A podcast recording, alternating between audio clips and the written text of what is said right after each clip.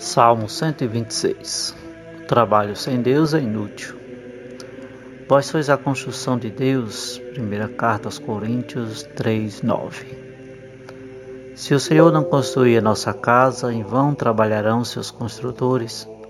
Se o Senhor não vigiar nossa cidade, em vão vigiarão as sentinelas.